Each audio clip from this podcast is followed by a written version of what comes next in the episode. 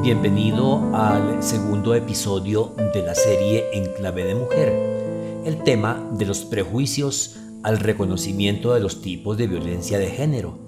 En la entrega anterior hice referencia a la superación de dos prejuicios como la manera efectiva de entrar en el escenario de la abolición de esa violencia de género que aún prevalece y que nos implica en menor o en mayor medida. Recordemos que la superación de la violencia de género no es una lucha ideológica de tipo mesiánico, exclusiva de movimientos feministas, y por tanto se debe superar la indiferencia y la apatía con el fin de implicarnos en la búsqueda de superación de violencias que atentan contra la dignidad humana y los derechos fundamentales. En este proceso, reconocer los tipos de violencia de género es clave para comenzar a combatirla de manera efectiva desde los escenarios más comunes de la vida cotidiana. Violencia física. No hay situación más patética que ver a un hombre golpear a una mujer. Lo he visto en muchísimas ocasiones y lo más terrible, apreciar que su víctima es su propia pareja, a quien supuestamente eligió para forjar un proyecto de vida. O lo más extremo, golpear a la propia mamá. Violencia psicológica. De manera particular, considero que es la más cruel y en la que la justicia menos indaga. Una mujer tiene que mostrar su cuerpo golpeado, es decir, es la evidencia más recurrente a la que apela la justicia para poder actuar.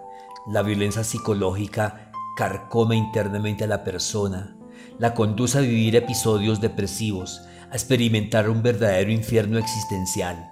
Este tipo de violencia es perverso, sutil, silencioso y en muchas ocasiones conduce al suicidio. Violencia económica.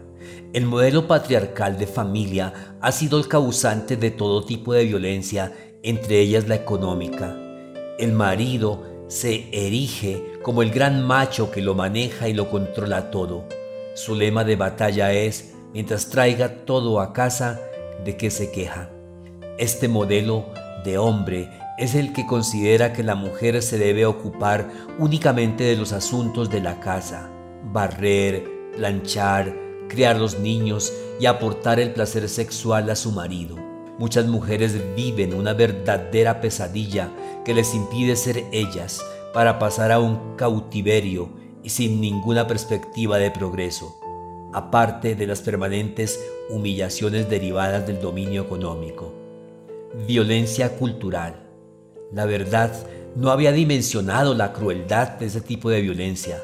Opera como si las cosas sucediesen como una condición natural a la misma cultura, es decir, se justifica la desigualdad de género, el sometimiento, las mutilaciones genitales o ablaciones y todo tipo de vejámenes como una condición inmodificable, a veces con una justificación sobrenatural. Considero que es una de las barreras más fuertes para superar en materia de violencia de género violencia religiosa. Algunas religiones, quien lo creyera, justifican la desigualdad hombre-mujer. En este caso, la mujer es concebida como un ser inferior producto del querer de un Dios que así lo quiso. A muchas les imponen vestuarios propios para cubrir su cuerpo e incluso se les prohíbe hablar en público. Doctrinalmente se les considera como objeto de deseo y de pecado mientras que al hombre lo conciben como el ser más perfecto de la creación. En cuestión de jerarquía se les considera incapaces y se impone la prevalencia del hombre quien, supuestamente, sí es capaz de dirigir y de liderar. Grosso modo, estos son algunos de los tipos de violencia de género que deben desaparecer si queremos, en efecto, luchar por la reivindicación de derechos fundamentales.